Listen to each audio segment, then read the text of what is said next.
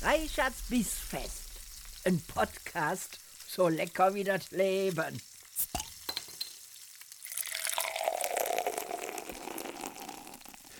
Liebe Freunde der gehaltvollen Verdauung, herzlich willkommen zu einer ganz besonders schönen Podcast-Folge. Ich sitze nämlich hier bei meiner Mutter, die bekanntlich die beste aller Mütter ist. Und wir sitzen auf ihrer Couch zu Hause und haben uns stilvoll ein Gläschen Eierlikör eingeschüttet.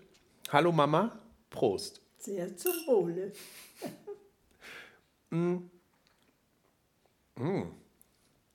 Also mal was Feines, ne? Uiuiui. Ja, das ist nach wie vor lecker. Ja, Mama, ähm, wir sind ja hier, auch wenn wir heute viel über deine Lebensgeschichte hören werden und in die Vergangenheit abtauchen werden, sind wir ja hier letztlich immer noch bei einem Podcast rund ums gute Essen und Trinken. Und jetzt Ganz ist genau. dieser Eierlikör ja ein selbstgemachter. Aber immer Ähm, wie hast du den denn gemacht? nach einem alten Rezept von unserer Mutter. Meine Mutter nahm, wenn ich das jetzt gut hintereinander kriege, dann mache ich es so. Es muss ein halbes Pfund Puderzucker. Ein in halbes ein- Pfund? Ein halbes Pfund Mein Gott. Puderzucker in ein Behältnis oder in ein Behältnis gefüllt werden. Dann kommt da äh, eine große Dose Bärenmarke, 10%ige Büchsenmilch rein. Gut. Ich denke mal, Bärenmarke hätte ich nicht sagen Doch, sollen. man darf, wir dürfen alles sagen. Wir haben aber jetzt gelernt, wir werden heute, weil wir haben ja schon mal eine Folge aufgenommen, wir werden heute keine äh, Familiennamen benutzen, sondern wir reden heute anonymisiert über meine Mutter, meinen Bruder, mein, meine. Oder sie oder es oder er. So, so machen wir es. Also, gut. Also de- wir waren bei der Bärenmarke? Büchsenmilch. Büchsenmilch natürlich. Dann zwei Päckchen Vanillezucker. Dann wird das erstmal schön aufgeweicht bzw. durchgerührt, ohne Knoten bitte. Und dann kommen da vier Eigelb hinein, immer eins nach dem anderen, schön verrühren. Und äh, ja, es musste immer 100 Milliliter Weingeist rein. Weingeist war der. 98-prozentiger purer Alkohol. Ja. Den gibt es nicht mehr, man bekommt ihn in keiner Apotheke hier herum. Und also habe ich Weingeist genommen, einen einfachen Doppelkorn. Der, muss ich wirklich sagen, ein bisschen schlabberig schmeckte. Also, ich habe 80-prozentigen Strohrum hier und davon habe ich ein kleines Gläschen Strohrum Ein reingetan. kleines Gläschen natürlich. Aber wirklich Nur. Wirklich nur ein kleines. Fingerhut. ungefähr. Fingerhütchen. Höchstens. Man, man schmeckt ja gar keinen Alkohol, ne? Und dann gefiel mir der Geschmack aber gar nicht, also habe ich etwas Amaretto hinzugefügt. Mit dem Erfolg, Hm. das ist richtig lecker. Ja, den schmeckt man aber auch, den Amaretto. Lecker. Der ist gut. Sollen wir mal leer machen? Komm, wir mal. können wir uns gleich noch einen gönnen, ne? Ja, Aber als Belohnung nach dem Podcast. aber ich habe einen ganz wichtigen Tipp dazu zu sagen. Der Alkohol ist egal, welchen man nimmt, muss man Tropfen für Tropfen reintun, sonst gerinnt das Eigelb. Oh. Und dann hat man kleine Knötchen und das sieht gar nicht gut aus. Okay. Aber es gibt da einen Geheimtipp, denn das ist allen schon passiert. Durch ein feines, feines Haarsieb mit einem Trichter in das Glas einfüllen. Und dann hat man die Knötchen im, Im Sieb und die sind bedeutend lecker. ja, die kann man gut weg. Äh, na gut. Also, ähm, so, ihr Lieben da draußen an den Empfängnisgeräten, ihr äh, merkt schon, heute, heute geht es hier rund. Ähm, also, wir werden heute in die frühen Jahre deines mittlerweile 86-jährigen Lebens gucken. Ja. Und ähm, wir werden lernen, wie ihr früher gelebt habt, wie ihr gegessen habt, wie ihr gekocht habt und wie sich das alles so verändert hat im Laufe der Jahrzehnte. Und wir haben uns heute mal vorgenommen, dass wir so auf die Zeit gucken, von 1935, deinem Geburtsjahrgang, bis 1960 etwa, also kurz bevor ihr dann nach Amerika ausgewandert seid. Ja, Ja, das erwartet euch heute. Und Mama, ich würde sagen, wir äh, werfen als allererstes mal einen Blick tatsächlich in die 30er Jahre. Ähm, faszinierend fand ich ja immer schon, wenn ähm, ich an ähm, deine Mutter zurückdenke. Ihr ähm, habt in einer relativ kleinen Wohnung im, in einem Häuschen gewohnt in, ähm, in dem Klostergarten des ich Franziskus-Krankenhauses muss hier. mal ganz energisch einen Einwurf machen. Bitte, ja. Es war keine kleine Wohnung. Die war aufgeteilt in ein kleines Wohnzimmer, das stimmt. Also da stand der äh, schwarze Schrank drin. Es stand, wenn du reinkamst, links hinter der Türe der gusseiserne Ofen, der mit Koks geheizt wurde. Und dann ein Sessel, ein Tisch und Stühle. Das war klein. Dann kam aber eine große Küche mit einem großen Tisch, einer Bank, die noch da drin stand, in der meine Mutter regelmäßig Mittagsschlaf machte. ja, Das ist so eine reichardsche Tradition, das können wir Ja. mal festhalten schon mal. Ne? Mittagsschläfchen, das ist so unser Lebenselixier, das mache ich auch gerne. während Mutter dann äh, sanft ja, versuchte einzuschlafen, was selten möglich war. Denn mit fünf Kindern, die da rumhampelten, erstmal waren es ja nur vier, äh, die auch sonntags die Pflicht in der Küche übernehmen mussten, die Kinder. Der eine musste spülen, der andere abtrocknen, der nächste wegräumen, so gut es ging.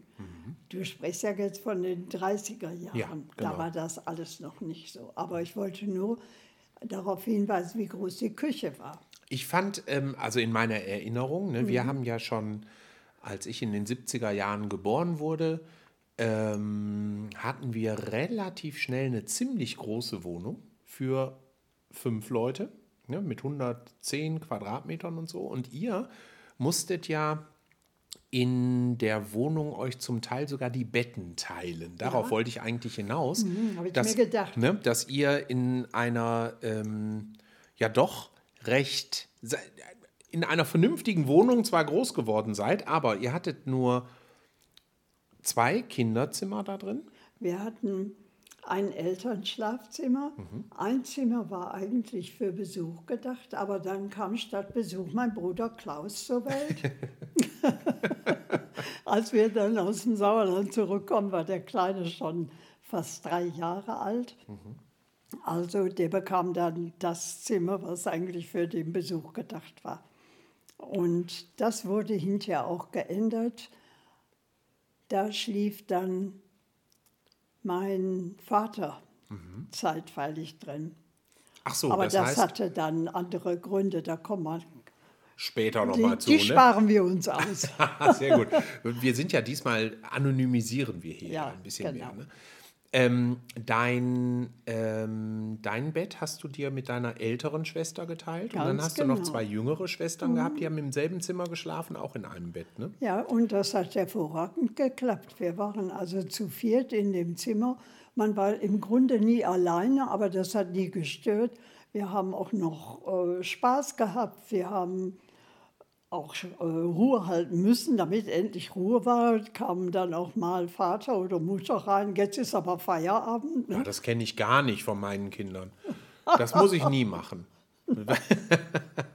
Das muss ich nie machen. Aber ihr hattet, das hast du mir eben mal in so einem Nebensatz gesagt, da habe ich vorher nie drüber nachgedacht, ihr hattet zum Beispiel keine Heizung bei euch in den Nein, Zimmern. Ne? im Anfang war da keine Heizung. Und äh, wir haben dann, ah ja, es war ja Winter, sehr kalt. Und da kamen dann äh, geheizte Ziegelsteine ins Bett. Und zwar wurden die im richtigen Herd. Man hatte ja früher ganz andere Möglichkeiten in der Küche zu heizen. Und zwar war das ein Herd, der hatte so eine Backklappe auch. Und da kamen die Ziegelsteine rein. Die wurden, wenn sie warm waren, bevor man ins Bett ging, in ein Tuch eingeschlagen und kamen in unsere Betten. Und so hatte jedes Kind ihren eigenen oder seinen eigenen Ziegelstein. Ist schon verrückt, ne? wenn man Ja. sich das mal so vorstellt. Ja, aber, aber es war aber hat ja funktioniert. Ne? ganz genau. Und das wird es nicht nur bei uns gegeben haben. Mama, jetzt hast du gerade schon eine Sache ähm, so angerissen, nämlich der Herd in der Küche. Ja.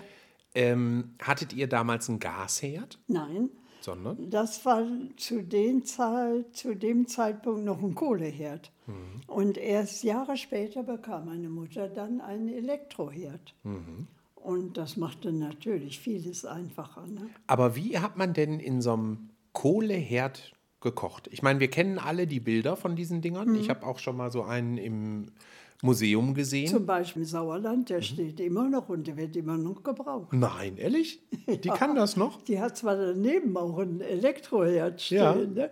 aber wenn ich zum Beispiel im Sauerland bin, Mhm. im Herbst oder im Winter, mir ist ja ständig kalt da. Ja. Ich darf mit dem Rücken zum Herd sitzen.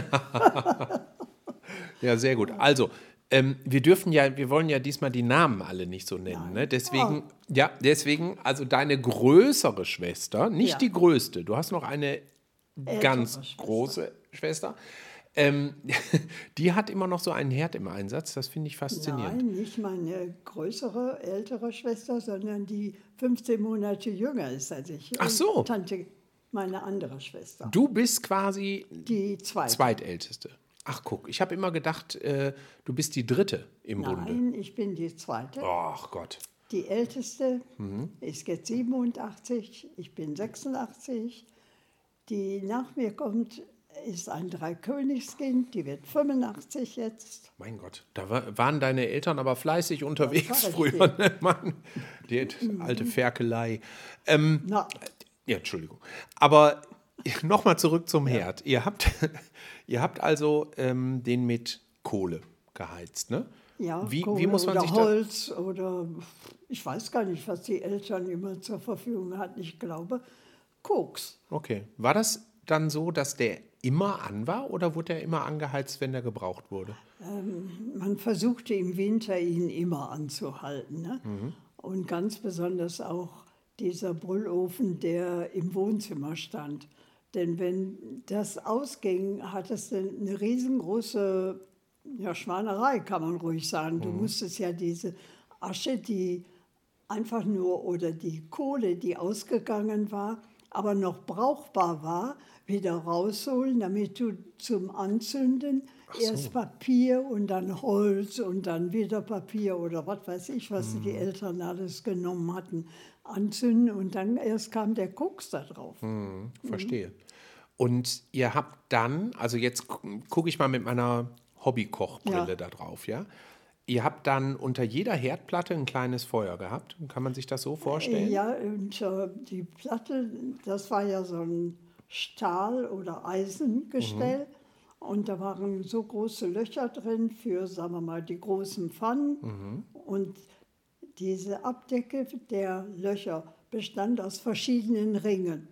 Und wenn du einen Topf hattest, der eine kleine Öffnung hatte, dann konntest du einen Ring rausnehmen, sodass der Topf von unten natürlich immer ganz schwarz war. Ne? Aber du musstest höllisch aufpassen, damit es nicht anbrannte. Ach. Das durften wir Kinder nie machen, sondern das machte Mutter.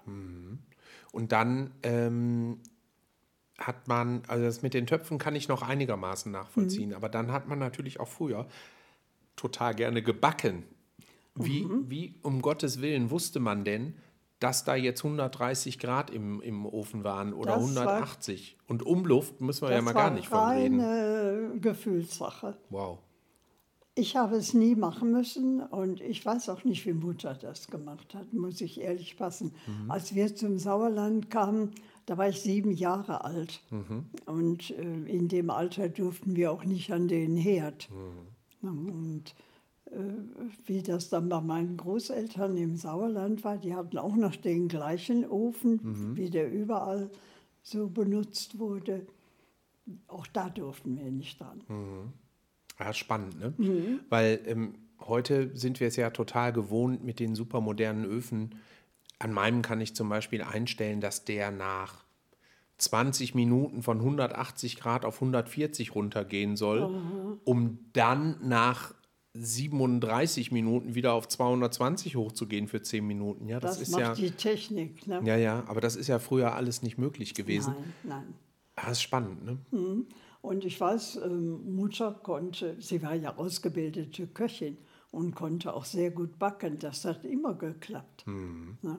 Und als ich später dann den Elektroofen bekam, da konnte man auch verschiedene Stufen einstellen. Erste, zweite, dritte. Erinnere ich, aber da bin ich auch keine gute Berichterstatterin. Aber jetzt hast du ja gerade schon gesagt, dass ähm, ihr, als du sieben warst, das war dann also 1942 Ja. ungefähr, ähm, in Sauerland im Prinzip geflohen seid vor, dem, vor dem Bombenkrieg hier äh, im Ruhrgebiet. Ne? Und ähm, hast du noch viele Erinnerungen an die Zeit, bevor ihr in Sauerland gegangen seid? Ich meine, du warst da sechs, sieben Jahre alt. unterschiedliche Erinnerungen. Ich weiß, dass wir alle ein sehr gutes Verhältnis auch zu den Franziskusschwestern hatten, die sehr gerne mit uns spielten, die äh, immer mal da waren, wenn eins der Kinder auch Namenstag hatte. Und äh, wie soll ich das erklären? Wir wurden bemuttert da. Ne? Ich Ich kann mich gut an Schwester Hildegunde erinnern. Zum, Zum Beispiel. Die Beispiel. hatten ja auch alle immer so lustige Namen. Also ich sage jetzt mal lustig, ohne Mhm. das respektlos zu meinen, aber das waren ja Namen, die aus der Zeit gefallen waren. Ja? Richtig. Schwester Hildegunde, das weiß ich noch, die hat da auch so ein bisschen den Hof geleitet. Ja, nachdem Also- sie das Amt übernommen hatte Ja. von einer Schwester Damiana. Damiana, siehst du, wieder so ein Kunstwerk, ja? Ja. Das sind alles so Namen, die sind wirklich für die Ewigkeit. Vielleicht beschreibe ich mal ganz kurz, wie ihr da gelebt habt, damit ihr da draußen an den Empfängnisgeräten ein besseres Bild davon habt. Also man kann sich das so vorstellen, es gab die Klosteranlage, eine mächtige Abtei, ja, da waren wahrscheinlich zu den Hochzeiten, und das werden ja die noch gewesen sein, Dutzende von Schwestern, Zig. ja, also wirklich, wirklich großer Orden. Ähm, in späterer Zeit wurde daneben ein Krankenhaus gebaut, ne, das Franziskus-Krankenhaus. Dann eine sehr große Gartenanlage mit eigener Schweinehaltung, mit eigener großer Werkstatt, Genau. mit äh, Ackerfläche. Und ähm, ihr habt in einem der Versorgungshäuser gewohnt. Ne? Das war so ein, so ein Block, der ging so L-förmig Ja, äh, rum und da war unter anderem ähm, war da hinten angeschlossen auch die Werkstatt deines Vaters, weil der war da, ja, war der Hausmeister, Mhm. der kann man war das sagen? Hausmeister. Ne, der war der Hausmeister. Ähm, dann gab es da hinten die Schweinestelle, an die ich mich auch noch erinnern kann. Da sind wir auch immer durch und äh, das war sehr abenteuerlich und für Kinder natürlich auch echt ähm, erlebnisreich. Das So. war eine ganz äh, spannende Zeit, auch für Kinder. Ja. Denn ganz besonders spannend wurde es während der Schlachtungsperiode. Mhm. Und ich kann mich sehr gut erinnern, äh, dass wir Kinder immer traurig waren, weil äh, auch ein Schweinchen war wieder tot. Das waren ja keine Schweinchen mehr, das war eine richtige Sau. Und äh, dann wurde die auf eine Leiter gespannt, so wie ich mich erinnere, die so ein bisschen schräg angekippt war an das Haus, damit das ausgenommen werden konnte, das Tier. Und das hing dann, dann so, die, die Beine so auseinandergespreizt. Ja, und Vater oder auch meistens sehr wahrscheinlich auch eine Schwester, die dabei war. Dann kam ein Metzger und hat das auch abgenommen. Wer immer das war, weiß ich nicht. Ja, und dann gab es unten in der Ökonomie ein ganz großes Feuer, beziehungsweise einen ganz großen Kessel, richtig, richtig groß. Also ich würde sagen, im Durchmesser ein Meter oder 80 Zentimeter Wow. und tief. Und darin wurde Schweinefleisch gekocht. Und von dieser Brühe bekamen wir etwas mit. Und meine Eltern bekamen ein halbes Schwein als Deputat im Jahr. Wow. Ja. Und davon wurde dann auch Schmalz gemacht von unseren Teilen und gepökeltes und so etwas. Mein Gott. Ne? Also habt ihr da grundsätzlich ja erstmal eine sehr gute Versorgung auch gehabt, ne? oder? In, in den Vorkriegsjahren war alles prima. Ne? Und wir bekamen auch Kartoffeln, die mit dem gesamten Kartoffel, ja, mit der gesamten Fuhre auch für Kösters ein paar Zentner waren. Und das wurde dem Vater dann immer äh, zugeteilt. Ja, sehr. Denn sein Gehalt und diese Deputate, das war sicher schön angeglichen, aber da haben wir Kinder uns ja gar nicht drum gekümmert. ne? Ja. Also äh, ich fand das immer hochspannend. Ich habe diesen, äh, da war so eine Art Kran an, an dem Haus von Oma. Ähm, an dem wurde auch mal ein Schwein aufgehängt und ausgeblutet. Das war dann wahrscheinlich schon deutlich später, aber ähm, ich kann mich auch daran erinnern, da mal ein, ein Schwein hängen gesehen zu haben. Aber das war für mich wirklich eine erschreckende Erinnerung, weil pff, kannte ich ja so nicht. Ne? Aber für euch war es relativ Für uns alltäglich. war ne? das Alltag. Ja, das ist eigentlich ja auch toll, ne? wenn man auch sieht, Fleisch wird, wächst eben nicht an Bäumen. Nein, und vor allen Dingen auch wächst auch nicht im Supermarkt. Nee, ganz genau. Ähm, Mama, wir springen mal. Das heißt, es ging der Krieg los. Und wann wurde die Entscheidung getroffen, dass das zu gefährlich ist für euch? War das quasi eine offizielle Entscheidung, dass man gesagt hat, alle Kinder, die hier nicht bleiben müssen, bitte raus aus dem Ruhrgebiet? Oder habt ihr das als Familie entschieden und habt gesagt, wir haben hier Verwandtschaft im Sauerland, da schicken wir die Kinder hin? Ich weiß es nicht, wer es letztendlich entschieden hat. Ich denke, meine Mutter hat einen ganz großen Einfluss darauf genommen. Aber unter anderem auch die Verantwortlichen fürs Heim, äh, fürs äh, Mutterhaus. Damals hieß das ja noch Mutterhaus. Und äh, wir rannten ja auch während Alarm war, ge, ja, durch die Signale kam Alarm, Alarm und dann mussten wir mit Mutter rüber ins Mutterhaus in den Keller. Und äh, dann wurde gesagt, das ist alles zu gefährlich. Da fielen dann auch Bomben in der Nähe. Und äh, ich kann mich nicht an eine Diskussion erinnern, die vorher geführt wurde. Es wurde einfach in aller Eile etwas zusammengepackt und auch am Schrank oder was weiß ich mitgenommen auf einem gr- riesengroßen Auto. Habe ich in Erinnerung.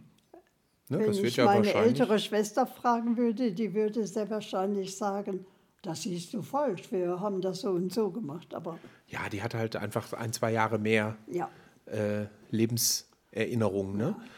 Aber ihr seid ähm, ja durchaus auch in gefährlichen Situationen gewesen schon im Ruhrgebiet. Ne? Das war Aber jetzt nicht so, dass die Das war ersten Bomben fielen, 43. sondern da ging es schon richtig zur Sache. Du Mhm. hast mir mal erzählt, dass du auch Tieffliegerangriffe wirklich leibhaftig miterleben musstest. Ne? ja, da war ich älter. Das, das war im Sauerland. Wir haben ja erst Mutter, vier Mädchen, Mutter hochschwanger, bei meinen Großeltern gewohnt. In dem Haus lebte schon eine Witwe mit Kind. Die hatte oben zwei Zimmer in dem Häuschen. Dann kamen wir. Ich weiß nicht genau, wie meine Oma das alles geschafft hat, alles schön unterzubringen. Ich weiß, dass wir als Kinder ganz oben auf dem Heuboden geschlafen haben. Und das war spannend, das war gut. Ne, die Betten waren schön. Ich meine nur, wir hatten auch Stroh oder Heu als Matratze. Ja. Ich fand es einfach gut. Ne, wir waren gut untergebracht. Mein Opa und äh, die Oma haben uns geliebt. Und dann kamen zu manchen Mahlzeiten an den Wochenenden die anderen Onkels, das sind Matrosen gewesen. Onkel, Genau, wir, wir lassen ja die Namen wir weg. lassen die Namen. Also der hätte zum Beispiel heißen können Onkel Willi. Zum So Beispiel. zum Beispiel. Ja. naja, jedenfalls zwei Matrosen und einer war sowieso immer im Haus und die Burschen hatten immer Hunger. Ich hatte so das Gefühl, äh, halte ich zurück, lass erst mal die Großen essen. Nein, also das war Aber schon spannend. Aber die, ähm, du meinst, also ne, diese, diese Tieffliegerangriffe, die waren dann auch im Sauerland? Die waren im Sauerland. Ah, ja. Und um darauf mal zurückzukommen, nachdem mein Bruder geboren war, äh, bekam meine Mutter ein Behelfsheim. Und zwar im gleichen Ort auf einer Straße, die weiter in diese Wiesen hineinführte. Und an den Wiesen floss auch ein Fluss, die Falme entlang. Und äh, auf der rechten Seite war ein großer Eingang zu einem Stollen. Und während der Luftangriffe mussten wir alle in den Stollen rennen. Und Mutter nahm natürlich den Kleinen, den Säugling, und alle rannten los. Und man hatte uns immer gesagt, wenn die Tiefflieger kommen, legt euch hin. Also ich habe mich in den äh, Sand da geworfen und ich kann noch heute sagen, wie das Flugzeug aussah.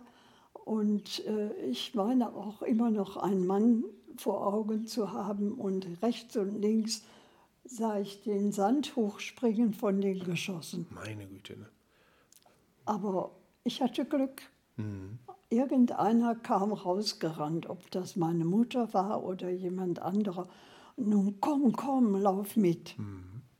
Das Ja, war's verrückt, ne? Ich meine, Ja. was, was wurde da angegriffen, ne? Ist die große Frage. Also ich meine, ihr wart ja nun wirklich keine militärische Bedrohung, ne? Nein, aber die schossen einfach drauf los. Ich glaube, denen war selbst nicht bewusst, ob sie Kinder trafen oder Soldaten. Keine Ahnung. Was sind wir froh, dass der Mist vorbei ist, ne?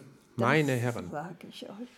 Und wenn ich heute von Kämpfen in Afghanistan höre, ich könnte so mitweinen mit dieser Situation, denen die Kinder ausgesetzt sind. Meine Güte. Tja, Mama, das sind alles prägende Erfahrungen, die aber auch mit Sicherheit dazu geführt haben, dass ihr so eine ganz, ganz starke, also zumindest ne, Menschen, die wie du sowas erlebt haben, meine ich, ne, aus deiner Generation so eine ganz starke Friedenshaltung habt. Ne? Bloß keinen Krieg mehr. Bloß, keinen Krieg. mehr. Tut euch das nicht mehr an. Und ihr seid ja schließlich unsere Nachkommen. Und ihr könnt nur alle darauf aufmerksam machen. Versucht alles, redet, aber bitte keinen Krieg mehr. Ja, weise Worte, die Mhm. ich gerne auch bei jeder Gelegenheit wiederhole. Ja, Ja. keinen Krieg mehr. Ich hatte heute den Fernseher an, weil ich mein albernes Hörgerät da getestet habe. Naja, und das wollte nicht so wie ich, also habe ich ihn anders eingestellt und äh, äh, sie kam an eine Serie über die Hiroshima-Katastrophe. Ach Gott, oh Gott. Und es wurden mir Leute da gezeigt, die das überlebt haben, die heute noch ganz verknotete, dicke Hände haben, dicke Lippen und alles sind Nachwirkungen dieser fürchterlichen Bombe. Und es ist ja nicht nur eine gefallen, dann kam ja noch eine auf Nagasaki. Und bitte achtet darauf, dass so etwas nicht mehr passiert. Mama, als ihr dann ins Ruhrgebiet zurückgekommen seid, ihr wart ja zwischendurch nicht zu Hause, ne? Nein, nein. Was war das denn für ein Eindruck auf euch? Also ich meine, es war ja alles, also unheimlich viel zerstört, ne? Das haben wir natürlich mitgekriegt. Ne? Und wir sind auch in einem Auto, so viel ich weiß, war das ein Kohlewagen, nach Essen transportiert worden, was ich auch sehr spannend war, aber ich war ständig schmutzig. naja, und abgesehen davon kamen wir dann auch an diesem scheußlichen Bild vorbei nach der Bombardierung der Talsperre. Ach ja, stimmt. Und dann Die Ruhrtalsperre, ne? War das, oder? Nein, das war äh, die Möhnetal. Möhnetalsperre, genau. Ja, ja. Und äh, man sah noch die Katastrophe da, noch Tiere, die an den Hängen lagen und Häuser und Schutt und es war eine fürchterliche ähm, ja, Nacherfahrung nach dem Krieg. Und in Essen selbst haben wir nicht viel mitgekriegt. Wir kamen praktisch zurück in ein Kloster. Ich meine, es war gut. Mein Vater war ja schon wieder aus dem Krieg zurück. Der war sehr verletzt worden im Krieg, äh, hirnverletzt und konnte aber arbeiten und vom Verstand ganz klar auch konnte sehr gut sehen und so. Und der hat dann dieses Haus, in dem wir letztendlich groß geworden sind, wieder mit aufgebaut. Da war ja eine Etage kaputt, die obere. Und äh, so war schon im Grunde alles wieder so, wie wir es verlassen hatten. Nur mit ganz billigen Materialien, die allen anderen auch nur zur Verfügung standen. Ne? Sodass äh, die Fenster nicht ganz dicht waren und äh, es immer sehr kühl war in dem Haus oder sehr warm im Sommer. Aber wir waren wieder da. Ihr hattet ein Dach über dem Kopf, ne? Das ist natürlich genau. eine Menge wert gewesen. Ne? Ja. Jetzt erinnere ich mich daran, dass du mir von deiner Schulzeit auch erzählt hast und ihr immer so wahnsinnig weit zu Fuß laufen musstet bis zur Schule. Wo, wo musstest du denn dahin? Wir waren ja nun katholisch, also es musste angemeldet werden wieder bei einer katholischen Schule. Und die war in Richtung Borbeck. Wir sind also Lahmannstraße, Rabenhorst bis zur Neuweselstraße und Neuweselstraße führt dann nicht mehr, so ging es, also geradeaus wäre es nach Borbeck gegangen und wir mussten links ab, Neuweselstraße, das waren immer so, wenn wir gut durchkamen, so 20 Minuten. Aber äh, welches Kind bleibt nicht mal stehen und guckt und albert herum? Es wurden doch schon mal 35. Ne? Ja, ja. Aber das geht ja noch, ne? Ich hatte in Erinnerung, äh, anderthalb Stunden Nein, musstet nein, ihr nein. zur Schule laufen. Von wem habe ich das denn? War das vielleicht äh, Papas Schulweg, dass der so lange Das unterwegs kann war? durchaus gewesen sein, aber glaube ich auch nicht. Naja, also ich hatte ich hatte es mir jetzt dramatischer vorgestellt, weil die 35 Minuten bin ich ja auch morgens gelaufen, wenn Mhm. ich mich mit meinem guten Kumpel, dem Scholle, getroffen habe auf halbem Weg. Und dann mussten wir ja immer noch, das ging nicht anders, Mama, wir mussten noch am Mädchengymnasium vorbei. Ja, das habe ich mir gedacht. So, Das da, war anders ganz ge- wichtig, das muss, da mussten wir gucken, ob da noch alles in Ordnung ist. Und dann konnten wir erst zu unserem Junggymnasium laufen. Also wir waren auch immer so 35, 40 Minuten unterwegs. Ja, ja, aber ähm, der Weg dahin, war das ein Weg durch viel zerbombtes Gelände? Also hast du so, Nein. so auch so diese er Erinnerungen an diese Trümmerlandschaften? Oder Gar nicht kamen so unsere sehr, Stadtteile nein. damals gut weg? Äh, unsere Stadtteile sahen ja damals ganz anders aus. Die Häuser, die heute im Rabenhaus stehen, gab es ja noch gar nicht. Ja. Ne? Aber die waren jetzt nicht so zerbombt, wie man Nein. das aus manchen Nein, nein. Bildern von früher kennt. Äh, Also die mag es gegeben haben. Ich kann mich an keins richtig erinnern. naja, dann wird das nicht so einprägsam gewesen sein. Ne?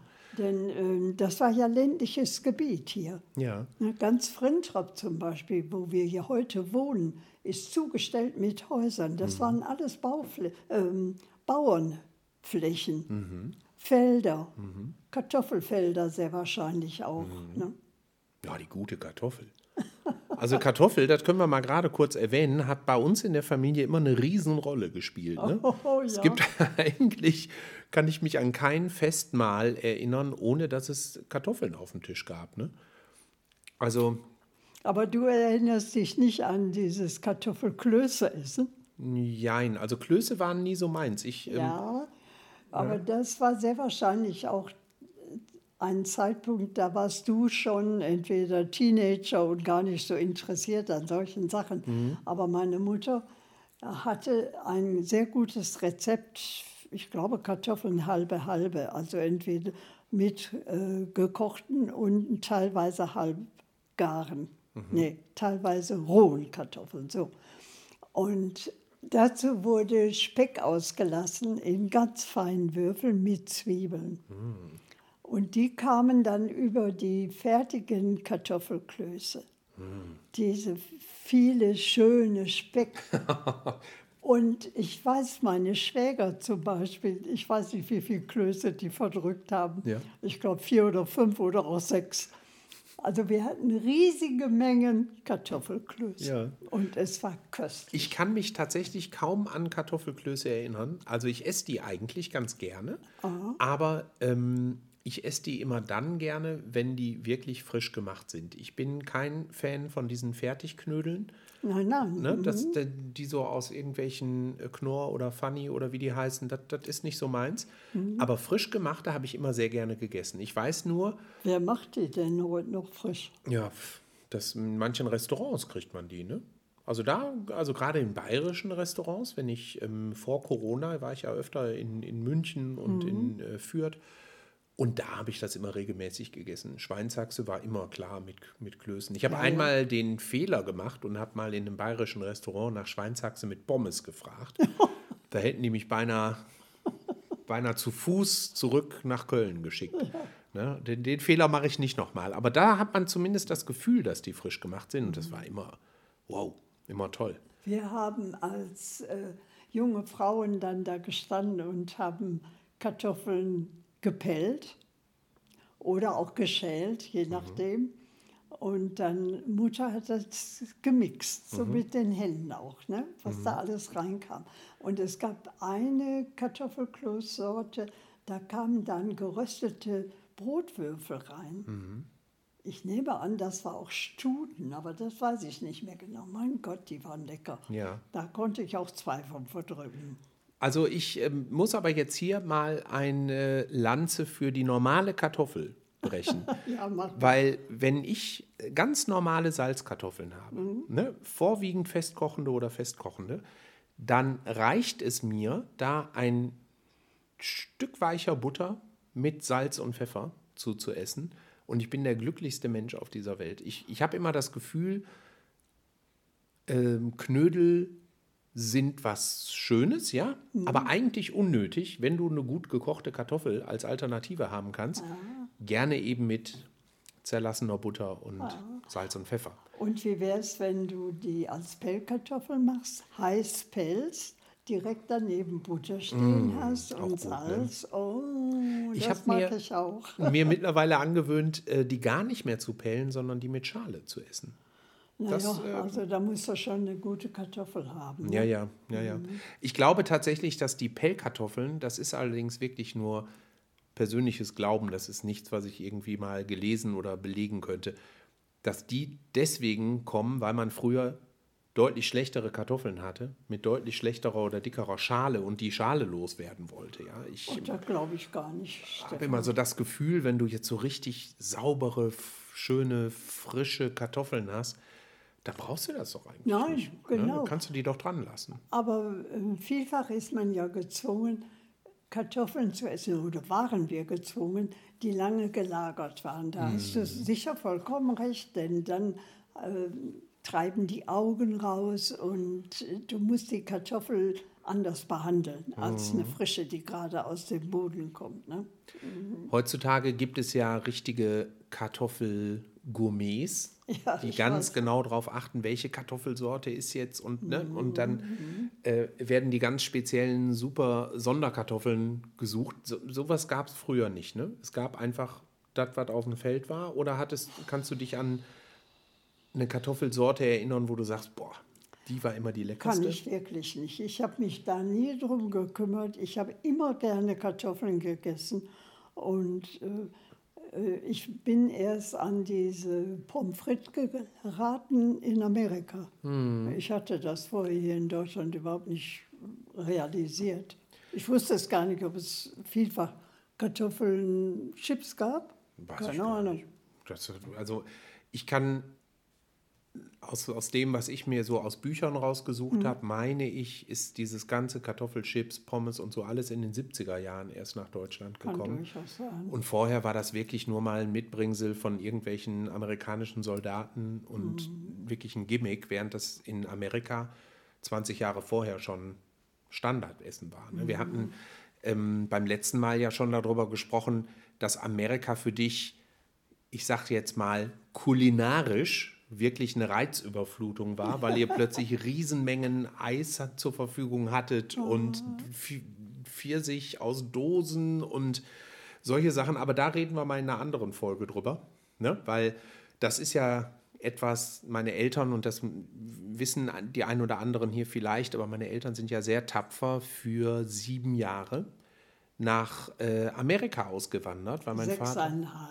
Naja, komm, fast sieben Jahre, ne, weil mein Vater da einen Job angenommen hat und dann habt ihr im Großraum von New York gelebt und gearbeitet und das ähm, zu einer Zeit, als es nicht selbstverständlich war, mal eben für einen Job woanders hinzuziehen, ne? mit ähm, meinen beiden großen Schwestern im Ausnahme, Schlepptau ja, und so. Also es ist ein ganz, ganz eigenes Kapitel, da machen wir mal eine eigene Folge zu. Mama, ich wollte jetzt noch mal einmal so diesen Sprung machen von der Nachkriegszeit, die für euch, glaube ich, darfst mich da gerne korrigieren, wenn ich falsch liege, aber so die Jahre nach dem Krieg, waren die für euch so schlimm, wie man das manchmal liest? Da gab es ja die Kältewinter und Hungersnot.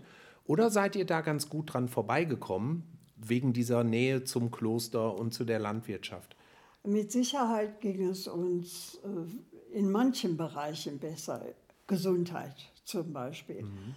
Ich war sehr oft äh, Nieren- und Blasenkrank und ich brauchte nicht lange Wege äh, gefahren zu werden in ein nächstes Krankenhaus. Ich ging über den Hof oder wurde dahin gebracht und wurde behandelt und lag auch im Krankenhaus.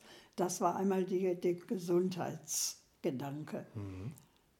Wir haben genau wie viele andere in Essen gefroren, gefroren bis zum geht nicht mehr, gehungert. Wir hatten einfach Hunger. Wir hatten ständig Appetit. Dann gab es kaum Obst. Und wenn es Obst gab, das wurde eingekocht oder getrocknet. Genauso wie die Kartoffeln, die wurden gelagert. Aber was wir oder was ich immer ganz besonders in Erinnerung hatte, war die Kälte. Wir hatten kein vernünftiges Schuhwerk. Wir haben Holzschuhe getragen. Und zwar waren die Holzschuhe manchmal so mit Heu oder Stroh gefüttert.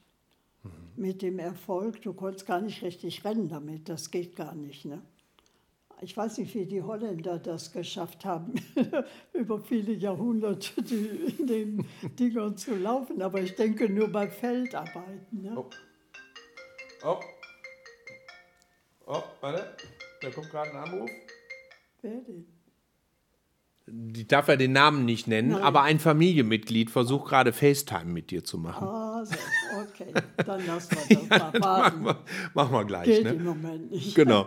Aber ähm, der Holländer an sich, Mama, der Holländer an sich hat ja auch völlig andere Füße als wir.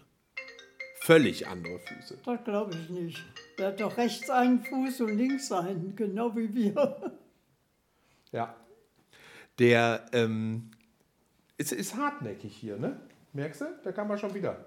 Das ist egal. Wir lassen uns, äh, wir lassen uns davon jetzt gar nicht ablenken. Also wir lassen uns schon ablenken, aber nicht stören. So. Ja, genau. ähm, aber ähm, lass uns noch mal weiter über die Kälte reden. Also ihr hattet ähm, schlechte Klamotten. Wir hatten zum Beispiel, wir waren ja Teenager zu dem Zeitpunkt, wir wuchsen. Also Mutter hatte ständig irgendetwas zu nähen und irgendwas äh, auszubessern. Wir hatten Trainingshosen, ich erinnere mich, die waren natürlich beim Toben im Schnee sofort nass. Und mit dem Erfolg, die Winter waren ja auch viel kälter als heutzutage. Das war immer gefroren, was wir um die Beine herum hatten. Mit dem Erfolg, nach einer halben Stunde, Stunde draußen sind wir reingegangen. Du konntest da einfach nicht mehr aushalten. Mir war immer kalt. Also, oh, Das ist ja ganz anders als heute. Heute ist dir ja nie kalt. nein, Okay. Aber, aber wir können mal festhalten, grundsätzlich waren das jetzt keine Überlebenskrisen, die ihr nach dem Krieg hattet. Ne? Also ihr habt nicht ums Überleben gekämpft, sondern ihr seid eigentlich gut durch diese schlimme Zeit gekommen, ne? Im, Ver denke im mal- Vergleich. Ja, durch sehr sparsame, arbeitsame Eltern. Wir- Ich kann das immer nur wiederholen. Ich bewundere die Mütter aus diesen Jahren.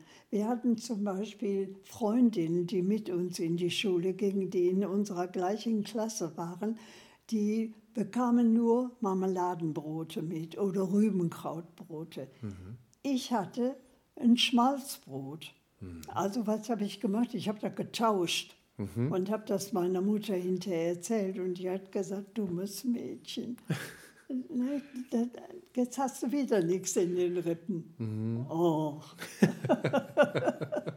Aber im Grunde, Stefan, wir haben es überlebt. Ja, ja. ja, ja. Und äh, nicht so schlecht. Wir wurden ja dann auch ziemlich schnell aus der Schule entlassen in die Lehren. Ne? Die Älteste in, hatte eine Lehrstelle in Essen bekommen, ich in Oberhausen.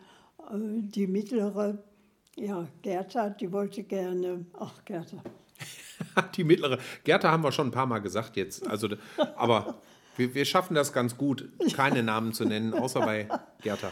die äh, hatte völlig andere Wünsche und nach vielen Versuchen als Schuhverkäuferin oder wo sie immer noch war, durfte sie ins Sauerland zu einer äh, anderen Familie, einer Bauernfamilie ziehen und da eine landwirtschaftliche Lehre beginnen. Ach, guck. Also jeder von uns hatte so seinen Bereich und äh, da bin ich drin aufgegangen. Ich hatte meinen Stenoverein, Schreibmaschine, ich hatte den Kirchenchor hinterher. Das hatte äh, mit dem Krieg dann nichts mehr zu tun. Ne? Aber das war so die Nachkriegszeit. Guck mal, und da warst du dann 15. 15, 16, also 1950, 51. Und während der Lehre hast du dann auch äh, meinen Vater kennengelernt, was? Nach der Lehre. Nach der Lehre, okay. Ich war weiter. Ah, er war noch in der Lehre. Er war noch ein Jahr in der Lehre. Ja, als alte, reife Frau sucht man sich dann auch mal einen Jüngeren, ne? So, so ist das. Ja, ja, okay, das ist auch ein anderer Kapitel. Ne? Aber äh, viel Freude hat mir diese ganze Unterrichtung im Stenoverein und im äh, Schreibmaschinenkurs gemacht. Das war richtig schön. Und du hast richtig bei Meisterschaften mitgemacht, ne? Oh ja. Ja. Aber heutzutage, wenn ich das lese, da sch- tippen Leute fast 800 Anschläge in der Minute. Ich hatte 400 und war gut dabei. 400 schaffe ich noch nicht mal, als wenn ich ganz hektisch mit einem Finger die ganze Zeit auf den Tisch trommel. Also, Ja, und wir hatten ja diese manuellen Schreibmaschinen. Du musstest immer den ganzen Wagen immer mit dem kleinen Finger hochheben, wenn du große Buchstaben schreiben wolltest. Ne? Weißt du sowas? Das Und ist schon ganz anders gewesen. wie, wie war das mit den Fehlern, die man machen durfte? Die wurden auch gezählt oder ging es nur darum, wie viel Nein, nein, Buchstaben die du Fehler geschrieben hast? wurden gezählt. Also Ah, ja. wehe, du machtest äh, bei diesem Abtippen zu viele Fehler, kriegtest auch ausreichend oder mangelhaft. Und unter anderem dein Vater, der, ich weiß, man durfte 120 Anschläge musste man haben Mhm. in der Minute. Und die hatte er und er bekam eine Eins. Und neben ihm sitzt ein anderer Lehrling, der hatte, was weiß ich, 400 Anschläge. Aber der hatte viel mehr Fehler und der bekam dann eine Drei. Und der hat sich fürchterlich beschwert. Das kluge Pferd überspringt die Hürde knapp. Ja. Ne? naja. Ja, das hat Papa immer gesagt zu mir. Ja. Aber der, ähm, in, in der Zeit, als ihr euch kennengelernt habt, das war dann so 1955, 56, kommt das hin? Achten, ja, 57. 57. Ne? Und dann habt ihr zwei Jahre später geheiratet. 59 haben wir geheiratet. Genau. Und ähm, komm, wir reden noch mal einmal über jetzt das Essen, was man dann so gekriegt hat, ja, weil man denkt doch immer, wenn man heiratet, dann geht man in ein Restaurant und dann macht man das große rauschende Fest. Wie war das denn bei euch damals? Das? Ja, wir haben auch ein schönes Fest gemacht, aber jeder hat seinen Teil dazu beigetragen. Papa sorgte für die Getränke, meine Mutter fürs Essen und ich, ich weiß gar nicht, was ich gemacht habe. Ich habe geholfen beim Essen Und wo habt ihr gefeiert? Im Wohnzimmer bei Oma. Ach so, okay, bei euch zu Hause. Ja, guck. Und da wurde auch alles umgestellt und äh, ein Tisch einmal für die Kinder und einmal für die Erwachsenen. Und habt ihr da auch äh, getanzt etwa? Ja, wir Ui. haben hinterher auch getanzt und äh, das war schön. Wir, wir waren ja auch eine Menge junger Leute, Gisela und Heinz. Wir Ich habe schon wieder einen Namen gebracht. Meine ältere Schwester und ihr Mann haben, waren ja schon verheiratet und die jüngere aus dem Sauerland war auch da und Hm. äh, selbst meine jüngste Schwester hatte ihren Freund auch dabei und wir haben alle getanzt und meine Tanten waren da, Ach, toll. Mhm. Und also es war einfach eine schöne Feier. Wie muss man sich das denn vorstellen, Mama? Und dann kommen wir auch mal langsam zum Ende, Hm. ne? weil du hast ja schon ganz äh, äh, brav jetzt hier mir jede Frage beantwortet. Aber ähm, wie muss man sich das denn vorstellen, wenn es damals um... Wenn du jetzt was über die Hochzeitsnacht Nein, wissen um willst, Gottes Willen, Das keine Schweine. nicht Na, also bitte. Nein, aber wie muss man sich das denn vorstellen? Wo kam denn die Musik her? Also jetzt so eine aus Stereo Radio. Stereoanlage hattet ihr ja nicht, Nein, ne? nein, aber wir hatten, meine Eltern hatten eine Musikbox, diese Mhm. alten. Kannst du dich da nicht dran erinnern? Die stand immer in diesem äh, Küchen-Wohnzimmerbereich. Ja. Ne? Und Ja. da konntest du den Deckel hochheben und dann hatten wir schon kleine äh, Shellac-Schallplatten. Ah ja, doch, ich erinnere mich gut daran. Und ich meine, dieses Gerät habe ich sogar irgendwann noch mal von Oma bekommen. Ja, Und habe das nachher an deinen Bruder weitergegeben, damit der das nochmal gucken konnte, ob der es reparieren konnte. Aber das war dann, irgendwann war es einfach durch. Weiß Aber das nicht. war so eine Mischung aus Radioeinheit, ne? Ja.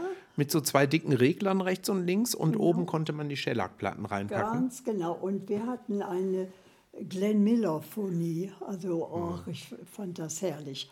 Und äh, unter anderem eine andere Platte, ich weiß gar nicht, ob die auch von Glenn Miller war, Rock Around the Clock. Und da konnten wir tanzen, Papa und ich. Ja, super. Mhm. Und Fernseher, hattet ihr den auch schon? Nein. Gab es noch nicht, ne? So. Also für euch noch nicht. Ne? also Radios ne? und für alle Nachrichten, das war immer sehr wichtig. Aber Fernseher bekamen wir erst, als wir verheiratet waren. Ihr seid ja dann nach der Hochzeit auch sehr schnell zusammengezogen, ne? Ja, wir hatten eine Wohnung bekommen von der Wohnungsgemeinschaft Oberhausen, Mhm. von der Thyssen, nein, das war ja damals Hoag. Hoag, ne? Von der Hochofen AG, irgendwas. Ne? ja. ja. Und das, wir haben in der Königsberger Straße gewohnt. Ach. Ja. Und zwar bis 1964, bis dass wir nach Amerika gingen. Und die Ausstattung, da ähm, war das eine möblierte Wohnung? Nein, nein, nein. Die war ganz leer, ganz, das war ein Neubau. Ja. Und äh, zu dem Zeitpunkt, wir hatten ja kaum Geld. Mhm. Wir hatten ein bisschen gespart, aber das ist ja minimal gewesen. Da habe ich meine Versicherung aufgelöst. Mhm. Von meinem Verdienst wurde ja eine Versicherung abgeschlossen. Und davon haben wir uns ein Schlafzimmer gekauft und die Wohnzimmermöbel. Und mit dem Erfolg, mein Opa, also meiner Mutters Vater, der war Versicherungsfachmann. Der hat den Kopf geschüttelt und hat gesagt, du dummes Mädchen, du löst doch keine Versicherung auf. Das tut dir später so leid. Und? Hat dir leid getan? Und, ob, und, und als es dann darum ging, man konnte mit einem gewissen Betrag dieses wieder ausgleichen, denn das ging ja ganz vielen Leuten so, die in meinem Alter waren, alle kein Geld hatten und die dann die Versicherung aufgelöst haben. Und wir haben dann wieder, ich weiß nicht, 20.000 D-Mark in- oder Euro schon. Nee, Euro waren es ganz sicher nicht, ne? Aber 20.000 D-Mark könnte. Ja, ich weiß es nicht. Als mein Vater starb, kriegten wir ja Geld. Das hatte er uns hinterlassen. Mhm. Ja, das war aber ne? immer noch, immer noch in der D-Mark-Zeit. Das war in den 80ern, ja, ne? ja, 90er. 98 ist der, glaube ich, gestorben. Mein Vater ist 88 geworden Ja. und der ist fünf geboren. ne guck, Ja, dann wäre das 93, ne? 93. Mhm. Ah, Na ja. gut, okay, dann könnte Und es das haben wir wieder eingezahlt und dadurch bekomme ich jetzt natürlich ein bisschen Rente. Krass.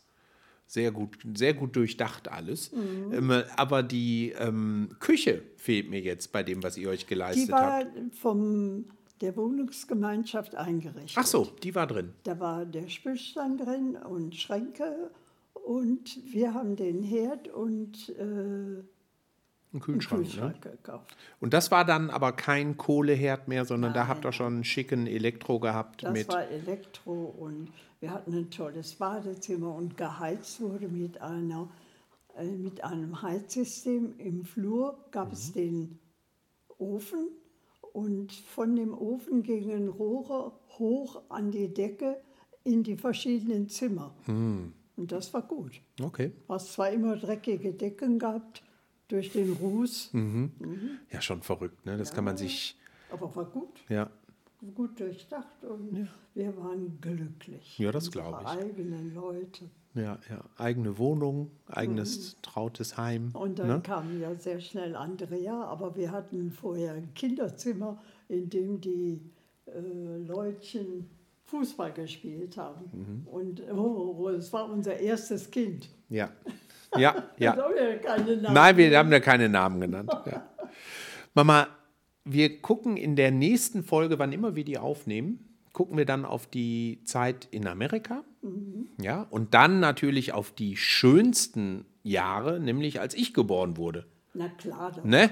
So. Aha. Wo wir so lange geübt haben. So lange habt ihr geübt, ja, um mich hinzukriegen. Ähm, ich freue mich sehr drauf, Mama. Es war wie immer ein Richtfest. Vielen Dank.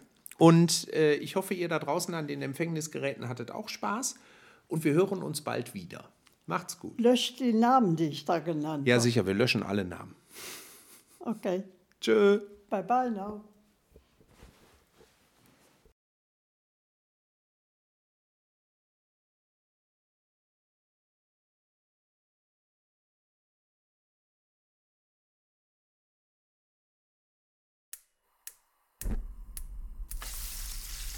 Reichards Bissfest. Ein Podcast so lecker wie das Leben.